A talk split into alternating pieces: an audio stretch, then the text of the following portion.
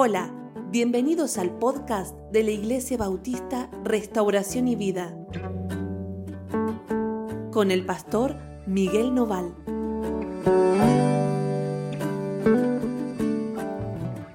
¿Cómo les va? ¿Cómo andan? Dios los bendiga muchísimo. Bueno, estamos juntos y hoy vamos a tener nuestro tiempo devocional con un pasaje que está en el libro de Primera de Samuel, capítulo 17. Vamos a leer desde el 1 hasta el 11.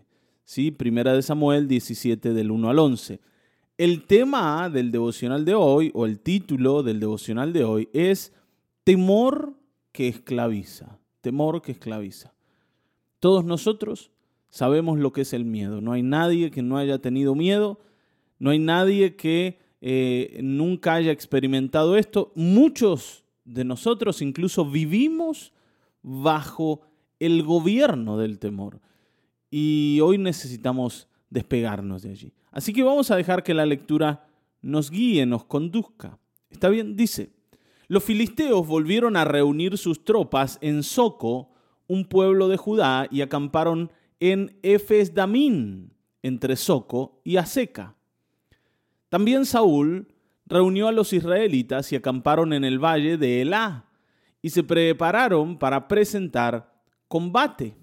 ¿Está bien? Acá el contexto es un, ¿no? un enfrentamiento entre los filisteos y los israelitas. Una guerra, una batalla. ¿Está bien? ¿no? En este contexto dice que un valle separaba a los dos ejércitos. Los filisteos estaban de un lado del monte y los israelitas estaban al otro lado. Se podían ver ambos en las partes altas y el valle estaba abajo. Era una olla, ¿no? Esto. Y si bajaban, cuando bajaran a enfrentarse no había forma de escapar. Así que había que ir a ganar o ir a ganar. Está bien, ¿no? No había opción para decir, bueno, probamos y si no funciona nos vamos, nos rajamos. No, acá cuando se pone el enemigo enfrente hay que pelear. Y cuando hay que pelear, aparecen, ¿no? Siempre dos opciones. Yo puedo perder o puedo ganar. Puedo ganar o puedo perder. Una de ellas me da mucho miedo. Está bien, ¿no? Si me toca perder, ¿qué pasa conmigo? Muchas veces por, por esas razones es que dejamos de hacer cosas en la vida. Evitamos pelear nuestras propias batallas por miedo a perder. Todos nosotros peleamos batallas. Seguramente vos estás peleando batallas. Y esas batallas siempre te proponen dos resultados, el de la victoria y el de la derrota. Cuando yo le tengo miedo a la derrota, nunca arriesgo ni siquiera pensando en que hay alguna posibilidad de tener victoria. La derrota me da temor y el temor me inutiliza. Por supuesto, ¿no? Uno termina perdiendo igual. Uno termina cayendo igual. Pero el, el temor es el que me hace caer. Está bien, ¿no? No son las circunstancias de la vida, no son las personas, no es el país en el que vivimos, no es tu propio carácter, no son tus límites. Lo que te hace caer normalmente es el temor.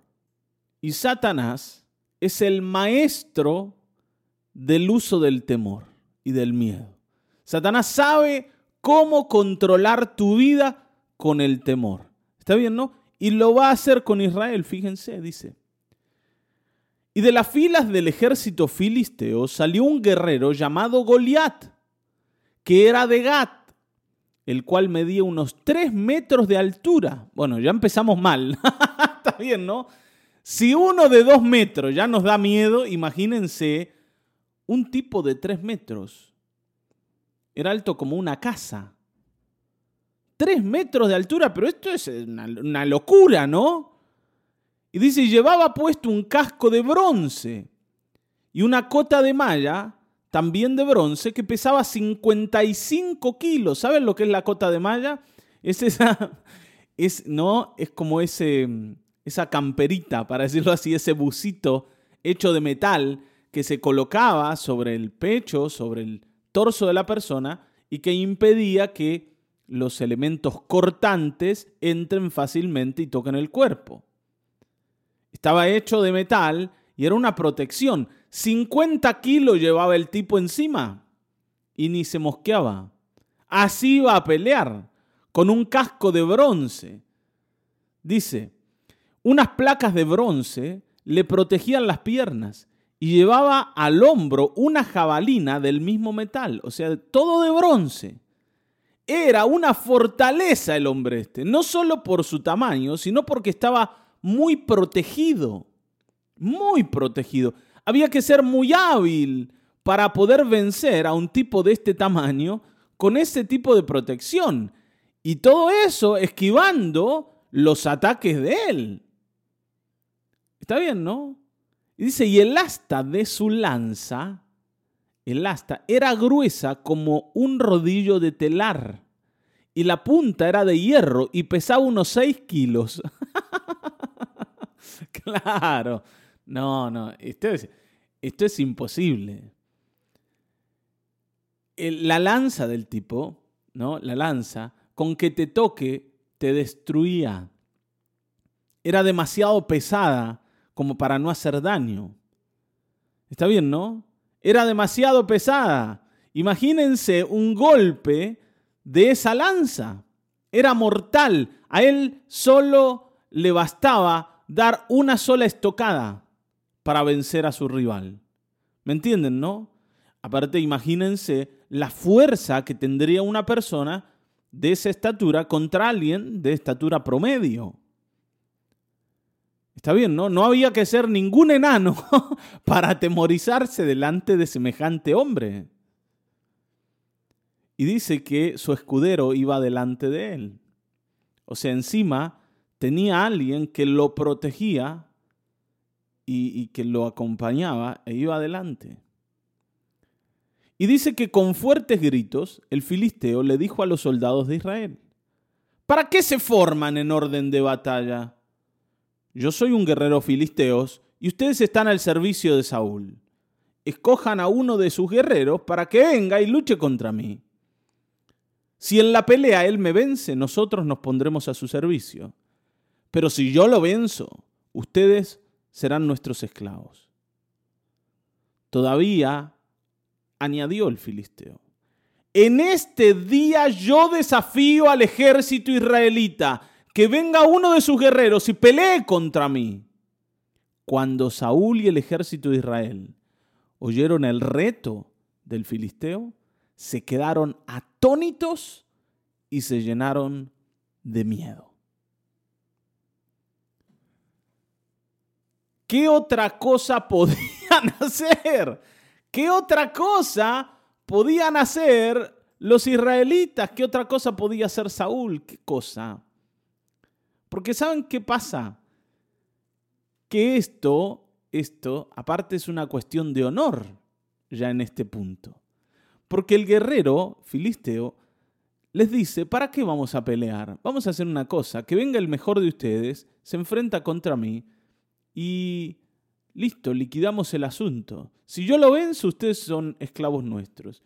Si ustedes, no, si, si el otro me vence a mí, nosotros les vamos a servir a ustedes. ¿Para qué vamos a pelear? Y ahora, frente a esta propuesta, no se puede decir que no, porque decir que no es de miedosos. Está bien, ¿no? Vieron que nosotros tenemos esta dualidad. Somos miedosos, pero no queremos demostrar que lo somos. somos miedosos, nos tiemblan las rodillitas, pero queremos mostrarnos valientes. Entonces, ¿qué hacemos? empezamos a deliberar. Sí, bueno, Goliat, espera un poquito que lo vamos a pensar. ¿Qué hay que pensar? No hay nada que pensar. Si ya sabes que no, que no te cuadra nada, no te viene bien ni salir a pelear con los filisteos, con todo el ejército, ni tampoco enfrentarte a semejante monstruo. Porque una vez que la propuesta está hecha, ahora hay que decidir sobre eso. Y hay que aceptar la propuesta o rechazar la propuesta, pero rechazar la propuesta no era una opción, era huir de la batalla. Y si ellos huían, sabían que estaban vencidos. Están entre la espada y la pared. Lo único que pueden hacer es enfrentarse al gigante. Pero justamente eso es lo que no quieren hacer, porque sienten que no pueden.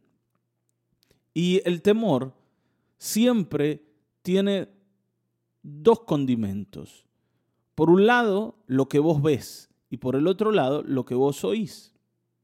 Goliat les mostraba una imagen, bueno, tremenda, ¿no? Terrible. Terrible la imagen. Uno veía a un gigante lleno de bronce por todos lados.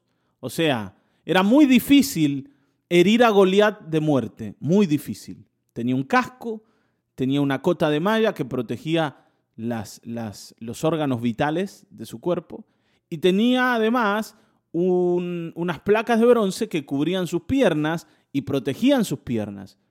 Porque las piernas, por más alto y por más grandote que fuera la persona, si era herido, herido en una de sus piernas, caía y una vez que caía era más fácil.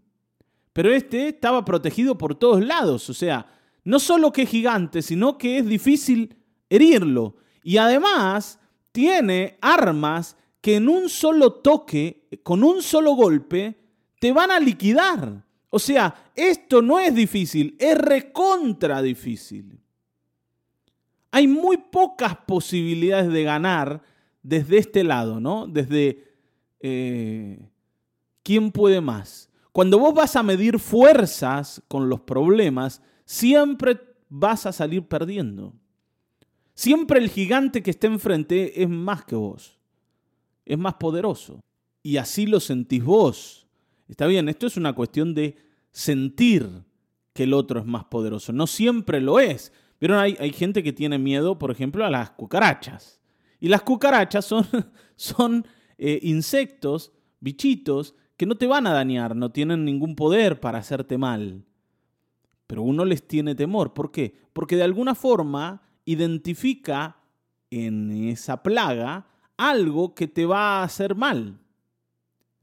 Por lo que sea. Está bien, no, no quiero analizar hoy a la gente que tiene miedo a las cucarachas. ¿eh? Hay, personas que tienen miedo a cosas ilógicas y no es, no es la idea hoy ponernos allí a analizar cuál es el miedo. Simplemente lo que sí quiero que entiendas es que cada vez que vos temes, temes a algo que sentís que es más poderoso que vos. Nadie tiene miedo cuando está seguro de que va a ganar. Si yo soy el gigante y el otro es el enano, yo digo a este lo aplasto de un pisotón y se terminó. No, no hay ninguna cosa a la que temer. Yo temo cuando siento que lo que viene enfrente de mí es más poderoso. Y yo lo estoy viendo. Y encima, no solo lo estoy viendo, estoy oyendo, estoy oyendo que este hombre es invencible. ¿Dónde empezó a oír eso Israel? ¿En la boca de Goliat? No. Goliat, hasta este momento, no está diciéndole a Israel, miren, vengan que los voy a reventar, los voy a hacer añicos, ¿eh? los voy a hacer puré, ninguno va a poder contra mí, yo los voy a agarrar y los voy a destruir a todos. No está diciendo nada de eso, no está hablando grandilocuentemente, simplemente propone hacer un enfrentamiento entre dos personas, él y un guerrero israelita, y punto. No, no, no comprometer ambos ejércitos, ni que nadie muera más que una sola persona, o un israelita o él, como filisteo. Y se terminó la historia. Por supuesto, Goliat está seguro que los de Israel son todos enanos y ninguno va a poder contra él. Está bien, ¿no? O sea, Goliat sabe que va a ganar. Lo que Israel empieza a oír es lo que el mismo Israel dice acerca del gigante. Ellos se atemorizan más cuando empiezan a oír a sus compañeros decir, a este tipo no se le puede ganar. A este tipo no se le puede vencer. ¿Te das cuenta? Ellos dicen que quedaron atónitos, quedaron sorprendidos quedaron totalmente conmocionados y se llenaron de miedo. ¿Quién se llenó de miedo? Israel se llenó de miedo. No es el gigante el que trajo el temor al corazón. Es el mismo Israel el que eligió temer frente a ese panorama y frente a lo que ellos mismos decían de lo que enfrentaban. Esto nos hace acordar inmediatamente a lo que hemos hablado eh, cuando Moisés envió a reconocer eh, la tierra de Canaán a doce espías. Y cuando vinieron, diez de ellos decían, estos son gigantes y nosotros somos langostas frente a ellos. Bueno, esto mismo es lo que Israel decía al mirar a Goliat. Cualquiera de nosotros es una langostita al lado de semejante monstruo. No se le puede ganar a Goliat. Y cuando yo determino que no puedo frente a los problemas, entonces los problemas se hacen del doble de su tamaño. Y cada vez siento que es más difícil. ¿Te das cuenta? Hay dos cosas que fortalecen el temor.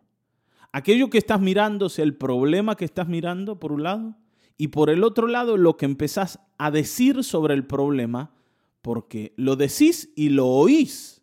Vos mismo te hablás y te decís y te convences de que es imposible ganar.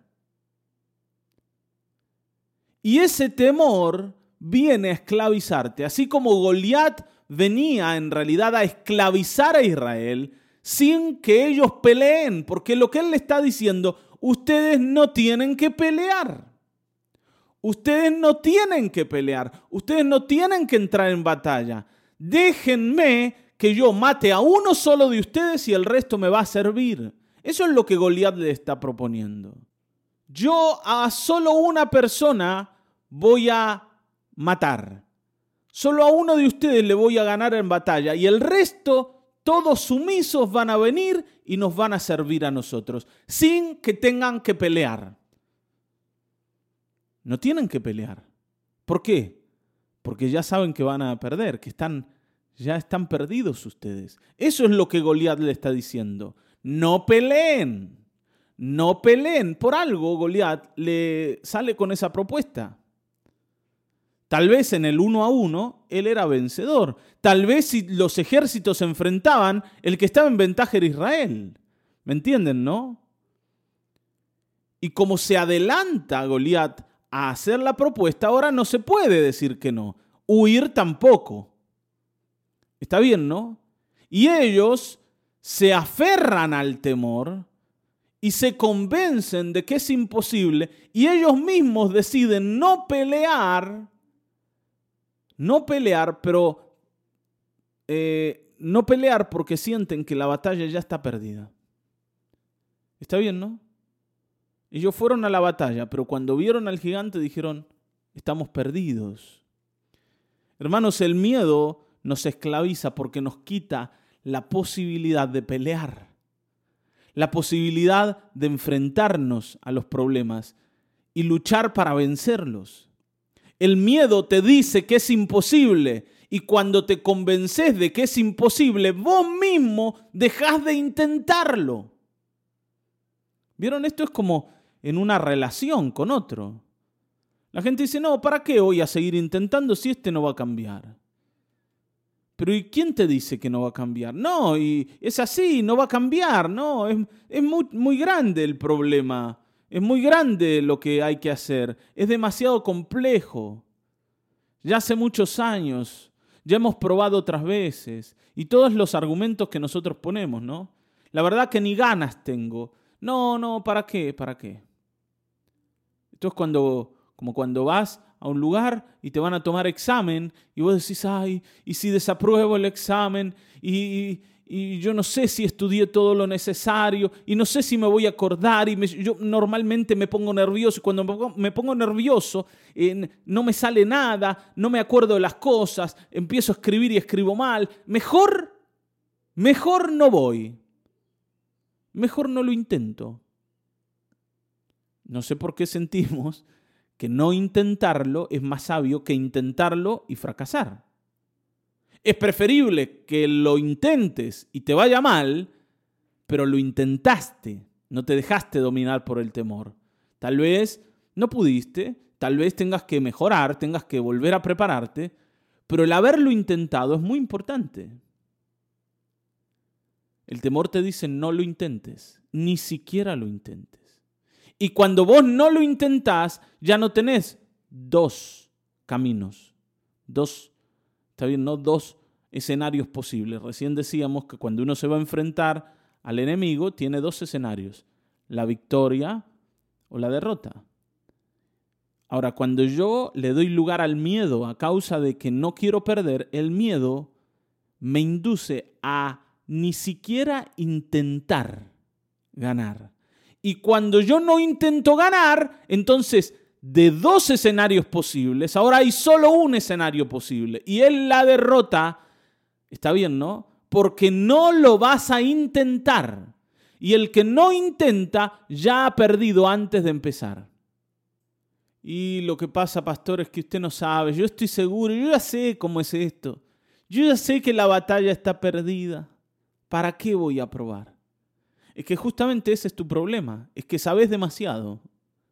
Sos demasiado inteligente. Sos demasiado analista. Y siempre cuando analizas la cosa, y sí, siempre las cuentas dan en negativo. Y como no lo intentás, nunca ganás. Por supuesto, ¿no? Uno dice, bueno, emprendo otra cosa y espero que en la vida, ¿no? En, en algún momento, yo pueda encontrarme con algo fácil, como uno dice, ¿no? Con una pelota para empujarla en la línea, para meter el gol. Yo quiero meter el gol de manera fácil, no quiero que todo sea difícil. Pero hermanos queridos, la vida no es fácil, es difícil.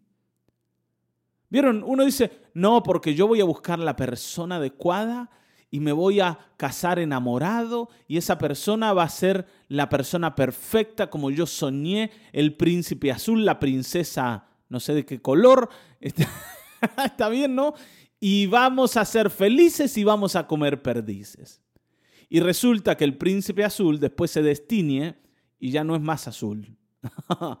y la princesa hermosa se levantó por la mañana con los pelos todos ¿eh? torcidos y despeinados, y ya no te enamoró más como te enamoraba antes. Y ahora lo que parecía que iba a ser súper hermoso y fácil se transformó en algo difícil. Se transformó en algo difícil. Y cuando me enfrento a lo difícil digo, ah, no, no, yo así no quiero. Y entonces, ¿qué hago? Abandono y dejo este porque siento que todavía hay un príncipe azul o una princesa a la que debo encontrar. Y entonces otra vez empiezo a buscar. Y por ahí siento que ya la encontré. Y que ahora sí la encontré. Que antes me había equivocado, pero que ahora no. Y volvés a pasar por la misma situación. Y volvés a abandonar. Y así no hay gente que pasa así su vida. Intentando alcanzar cosas, probando, ¿sí? Probando, proponiendo, soñando con cosas, pero cuando esos sueños empiezan a proponer dificultades, los empezamos a abandonar. ¿Por qué? Porque ya nos convencimos de que ni siquiera hay que intentar. Y esto es lo que te dice el gigante del temor y te esclaviza debajo de él, porque vos no vas a pelear para salir adelante. Hay personas que están encerradas en una cárcel de miedo y nunca intentaron abrir la puerta. Nunca. No probaron, no se rebelaron ante la situación. Simplemente aceptaron. Y no hay esclavo más grande que el que quiere estar allí, el que nunca intenta liberarse de las cadenas. Está bien, ¿no? Y las cadenas del miedo son cadenas mentales, son cadenas emocionales y son cadenas espirituales. Y si hoy permitís que te domine, lo va a hacer. Así que hoy créele al Señor. ¿Se acuerdan? Y con esto termino. El Señor un día mandó a sus discípulos a que entren en, en un barquito y crucen al otro lado. Y cuando iban en el medio del mar, se levantó una tempestad, ¿no? una tormenta, viento, el, mar se rompió, se picó todo. Y entonces eh, era difícil navegar. Ahora, a pesar de eso, ¿no? El Señor se largó a caminar y caminando sobre el agua comenzó a acercarse a ellos. Y cuando lo vieron, ellos dijeron, ¡ay! ¡Un fantasma! ¡Un fantasma! Se llenaron de miedo. Pero el Señor le dice, tranquilo muchachos, no tengan miedo, soy yo. En ese momento, ¿sí? incluso frente al temor de que el que estaba enfrente podía llegar a ser un fantasma, y en medio de esa situación, de noche, en medio de la tormenta, Pedro dice, Señor, si eres tú, manda que yo vaya a ti caminando sobre el agua también. Y de alguna forma este Pedro sintió que se podía. Cuando estaba en el barco sintió que se podía. Y el Señor dice, bueno, Pedro, adelante, venite. Venite que acá te espero, Pedro. Y este Pedro se bajó. Se bajó y comenzó a caminar. Y dio algunos pasos sobre el agua, por supuesto, ¿no? Después, mirando el, el viento, las olas y toda esa historia, se hundió. Se le acabó la fe y se cayó. Ahora piensen en esto. Piensen en esto. ¿No valió la pena bajarse del barco? A pesar de que después él fracasó o, no llegó a Jesús. Pero no valió la pena bajarse del barco. El Señor incluso lo reta, le dice, ¿por qué dudaste, hombre de poca fe? Ya estabas en el camino, ¿por qué dudaste? Te caíste. Pero lo intentó, ¿me entienden, no? Y estoy seguro de que Pedro pudo contar toda su vida esa experiencia de sentir al mar y de sentir el agua debajo de sus pies, algo que ningún hombre, salvo él y Jesús, han hecho antes. ¿Se dan cuenta? ¿Solo por qué? Porque creyó que se podía. Ninguno de nosotros, ¿no? Va a intentar caminar sobre el agua, estoy seguro. Pero Pedro lo intentó y pudo. Pudo mientras creyó. En un momento dejó de creer y entonces dejó de poder. Hermanos, los gigantes del miedo siempre van a intentar quitarte la oportunidad de probar, quitarte la oportunidad de creer. Te van a convencer de que no es posible. No les creas, siempre es posible. El Señor decía, y para los que creen, nada será imposible, nada. Cuando dice nada, es nada. Así que hoy intentemos, porque si intentamos, vamos a ver las victorias del Señor en medio nuestro. Nunca le hagas caso al temor, ni te convenzas a vos mismo de que es imposible. Padre, gracias por este tiempo, gracias por esta reflexión, Señor, que hemos ido construyendo. Gracias por la guía de tu Espíritu Santo. Gracias porque en medio de nosotros tú estás presente. Tú nos has enseñado, Padre, a través de Jesucristo, tu Hijo, que para los que creen no hay, no existen cosas imposibles. Todas las cosas son posibles. Señor, tú nos has enseñado que el más grande de todos, el gigante más alto, eres tú. Eres tú, Señor. No es Goliat, no son los problemas, ni siquiera el mismo Satanás. Tú eres el más grande y nosotros creemos hoy en ti porque tú estás a nuestro favor. Señor bendito, líbranos del temor. Sácanos de allí porque el temor nos ha esclavizado y no queremos ser más esclavos. Queremos seguir intentando, queremos seguir creyendo, queremos seguir levantándonos todos los días para seguirte a ti. En el nombre de Jesucristo. Amén, Señor. Amén. Amén. Hasta aquí hemos llegado. Nos volveremos a encontrar en el próximo episodio de Mañanas de Restauración y Vida. Dios te bendiga.